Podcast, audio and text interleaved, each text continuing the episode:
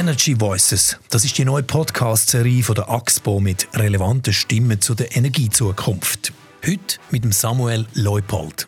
Der Ingenieur ist seit 25 Jahren in der Energiebranche tätig. Zuletzt als CEO von der dänischen Firma Ørsted Windpower, einem weltweit führenden Entwickler und Betreiber von Offshore-Windfarmen.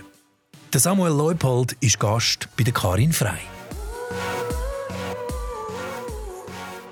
Samuel Leupold, man hat Ihnen schon Windpapst gesagt. Sie sind global vernetzt. Sie haben Offshore-Windpark auf dem Meer gebaut. Das internationale Abenteuer haben Sie jetzt an Nagel gehängt und sind als selbstständige Berater zurück zu Bern, um die Windkraft in der Schweiz zu revolutionieren. Die Schweiz hinkt im Vergleich zu umliegenden Ländern Champa hinten was Windkraft angeht.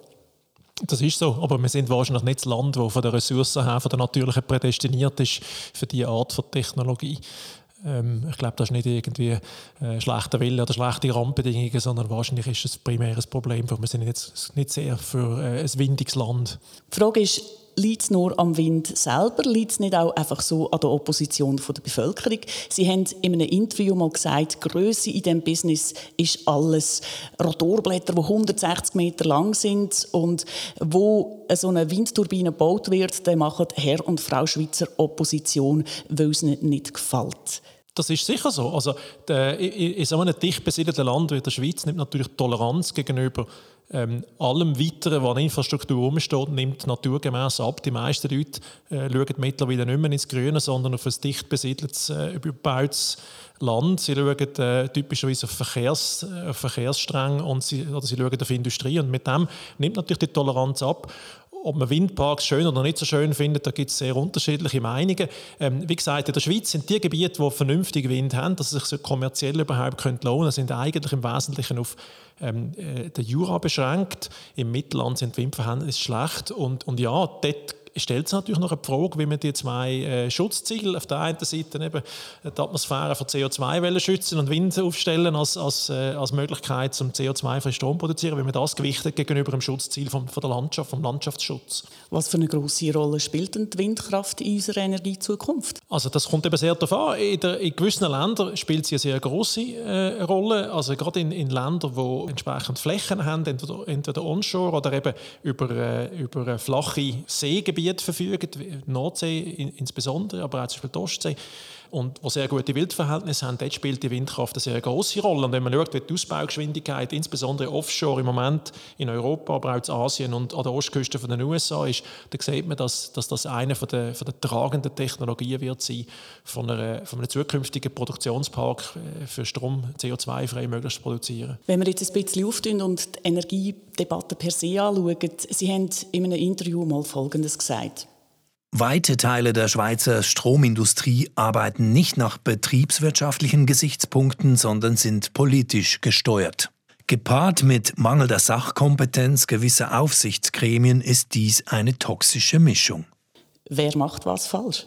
Das ist sicher äh, ein Zitat, das sich auf die, letzten, ich würde sagen, 50 Jahre in der Schweizer Strombranche bezogen hat. Damals ist in der Schweiz äh, auch politisch der Anspruch nicht da gewesen, ähm, betriebswirtschaftliche Kriterien im Vordergrund sah in dieser Branche, sondern sie hat einen Auftrag gehabt, ähm, für Stabilität sorgen, für, äh, für äh, genug also Versorgungssicherheit sorgen und so weiter. Das ist alles geändert worden. Also zum Beispiel die Werke in der Schweiz sind heute nicht mehr für Versorgungssicherheit zuständig. Der Auftrag, von dem hat man sie entbunden. Das ist jetzt der Auftrag für den Swissgrid. Ähm, man öffnet, oder man redet von der Marktöffnung. Wir sind vernetzt in einem europäischen äh, System, wo äh, der Preis durch Angebot und Nachfrage bestimmt werden. Er wird verzehrt durch Subventionen, aber grundsätzlich hat man mal gesagt, man will eigentlich die Industrie ähm, marktwirtschaftlich ausgestalten. Man hat sie auch privatisiert, zum Teil mindestens. Gewisse Unternehmen in der Schweiz sind börsenkotiert in diesem Bereich. Und all das verlangt natürlich, wenn man das konsequent machen will, eine andere Ausrichtung von diesen Unternehmen, als das in der Vergangenheit war. Also wichtig ist einfach, dass ähm, der Auftrag äh, und, und die Strukturen irgendwie zusammenpassen. Sie geben mir Stichwort, Sie haben gesagt Subventionen. Auch dort gibt es ein Zitat von Ihnen aus der Handelszeitung. Dort haben Sie mal gesagt... Diejenigen, die heute am lautesten nach Subventionen schreien, haben die jetzige Schieflage ihrer Unternehmen selbst mitverursacht. So wurden beispielsweise milliardenteure Pumpspeicher realisiert, obwohl es bereits zu Baubeginn keinen tragfähigen Business Case gab.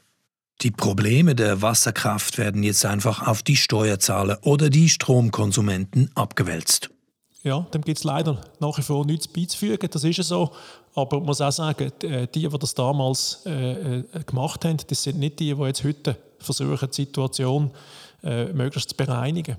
Also es sind neue Leute an den Schalthebeln in diesen Unternehmen und die müssen sich jetzt aber effektiv mit der Situation auseinandersetzen. Und ich glaube, wie ich es gesagt habe, es, ist ein bisschen, es kommt ein bisschen hart drüber, aber es ist leider glaube ich, ziemlich der Wort. Was müsste man machen, für dass es gut kommt? Ja, das ist schwierig. Wenn sie gebaut haben für zwei oder drei Milliarden, dann äh, steht es dort. Und wenn es nicht rentiert, dann können sie es abschreiben. Aber sie können es nicht rückgängig machen. Sie sind lange in Dänemark, gewesen, haben den Blick von außen. Macht man es denn dort besser? Oder anders, was könnten wir von den Dänen lernen? Dänemark ist, was, was der, äh, den Energiesektor betrifft, hat sehr früh die Weichen auf, auf Marktwirtschaft gestellt. Im Sinne von, dass also zum Beispiel Dong, heute Ørsted, äh, als staatliches Unternehmen ist schon seit Jahren enorm auf marktwirtschaftliches Verhalten ausgelegt gewesen. Hat auch, bei, ähm, hat auch einen Börsengang gemacht seither und, und richtet sich konsequent am, am Markt aus. Das ist sicher, das ist sicher äh, äh, etwas, wo, wo äh, positiv ist und wo man auch sieht, dem Unternehmen geht es gut. Und ich glaube, das ist äh, durchaus äh, äh, ein, ein, Vorbild in dem Sinn für, für die Schweizer Unternehmen, wobei die Schweizer Unternehmen ja in den letzten paar Jahren sich auch sehr stark in die Richtung entwickelt haben. Wichtig ist auch zu sagen, die Dänen haben in der Vergangenheit auch nicht einfach alles richtig gemacht. Also die haben auch, als ich äh, angefangen habe bei Ørsted, äh, haben wir eine sehr, eine sehr schwierige finanzielle Situation dort vorgefunden, ebenfalls verursacht durch Investitionen, die in dem Markt nicht mehr, nicht mehr werthaltig sind. Und wenn man jetzt die Energiezukunft von der Schweiz anschaut, wir haben in diesem Energiepodcast äh, das letzte Mal den Präsidenten vom Wasserwirtschaftsverband, Albert Rösti, gehabt, und er hat selbstverständlich die Wasserkraft gelobt und äh, seine Zukunftsaussichten so gezeichnet. Also eben Wasserkraft ist natürlich im Zentrum, wird an Bedeutung anteilmässig noch zunehmen, vor allem wenn man aus der Kernkraft aussteigt. Das ist mal ein Punkt, also Wasserkraft bleibt wichtig. Wir haben einen Wasserstoff für den ganzen Verkehr. Andere Technologien, die es wahrscheinlich ab 40, 50 auch braucht zusätzlich, sind Geothermie sicher. Kann sein, wissen wir einfach heute nicht.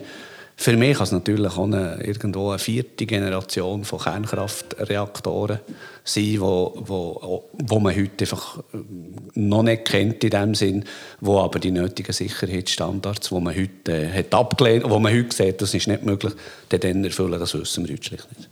Wo sehen Sie die Energiezukunft? Ja, das kommt immer wieder sehr darauf an, wo auf der Welt dass man ist. Aber in der Schweiz hat er sicher recht. Also in der Schweiz ist sicher der einzige Energierohstoff, den wir wirklich haben in der Schweiz, ist Wasser und ich würde sagen Sonne noch. Eben Wind haben wir davon geredet, hat es nicht viel und alles andere, egal ob fossile Brennstoffe oder Kernbrennstoffe, müssen wir von irgendjemandem rausholen.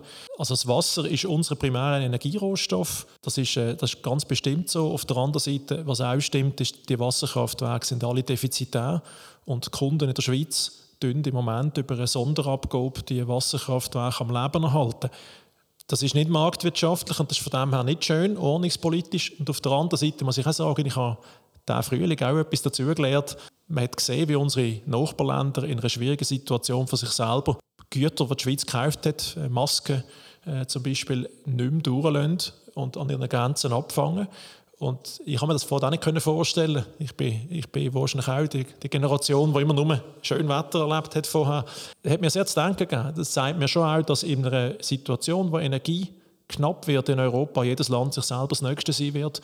Und von dem her die Wasserkraft als, wie gesagt, einzige einheimische Energierohstoffe uns schon eine wichtige Rolle hat, nicht nur eben betriebswirtschaftlich anzuschauen, sondern eben, wahrscheinlich muss man das irgendwie auch strategisch anschauen als, als Ressource und das Stück Unabhängigkeit von unseres Landes. Autarkie bezüglich Energieversorgung ist aber illusorisch, oder? Die Schweiz hat ein Abhängigkeitsproblem. Das ist so. Also Autarkie ist, ist illusorisch in der heutigen Welt, genauso wie sie auch illusorisch ist bei allen industriellen Gütern fast allen, wie sie eben illusorisch ist bei Medizinalgütern, wenn wir gerade sehen am Beispiel vom Frühling bei Corona, oder wie sie eben auch illusorisch wäre im Bereich von landwirtschaftlichen Gütern oder, äh, oder Nahrungsmitteln. Also wir sind mit dem Ausland vernetzt, aber ähm, ist es weise, den, den Grad von der Abhängigkeit noch zu erhöhen oder sollte man da eher äh, auf einem bestimmten Niveau vielleicht versuchen einzufrieren? Ich würde jetzt eher für Zweiteres plädieren, nachdem wir gesehen was im Frühling passiert. Also ich selber würde sagen, ich bin wahrscheinlich in der Beurteilung von der Subventionen für Wasserkraft eher ähm, milder gestimmt, als ich das vorher gesehen ich, ich sehe durchaus, dass mit dieser Situation ähm, von der, von der, vom Selbstversorgungsgrad in der Schweiz, dass wir da schauen müssen, dass die Kraftwerke nicht verschwinden.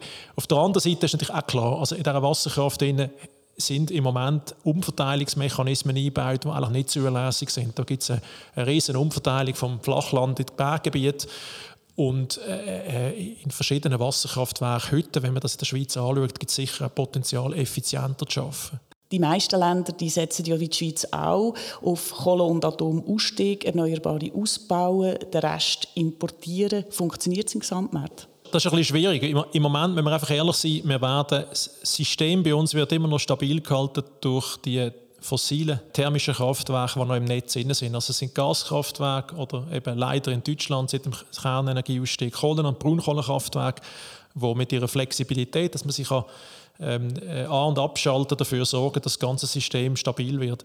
Wenn, wenn wir die Erneuerbaren ausbauen in Europa und gleichzeitig die fossilen verschwinden, die fossilen Kraftwerke, ähm, dann gibt es schon ein paar Herausforderungen technischer Natur, das Netz nach wie vor stabil zu halten. Das ist nicht unmöglich, aber äh, es, gibt, es, gibt, Herausforderungen, man muss die anschauen.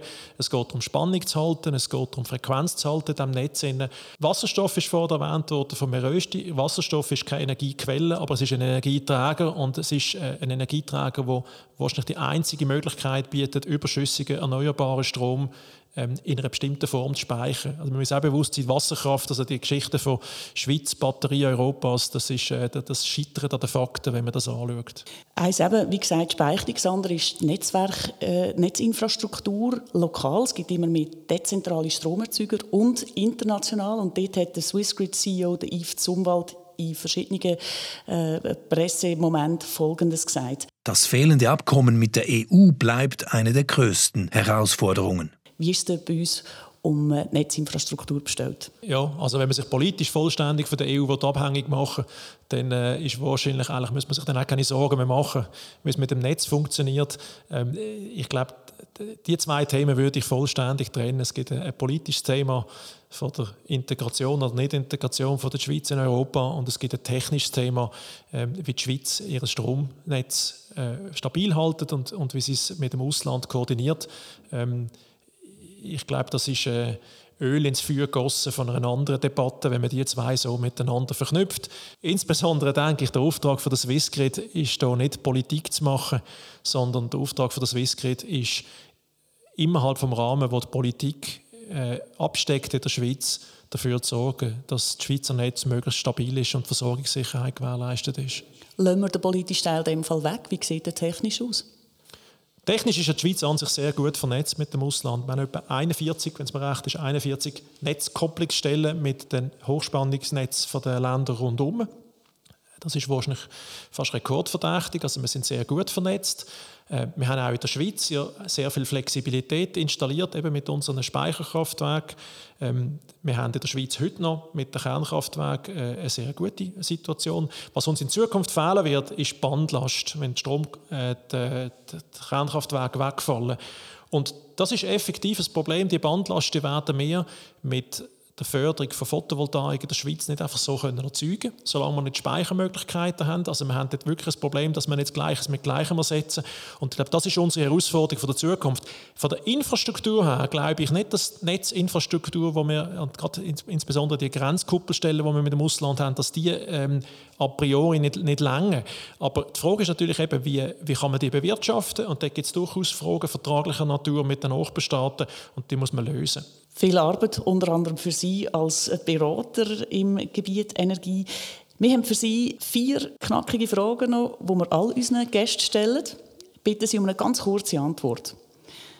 Eine nachhaltige Energiezukunft bedeutet für mich?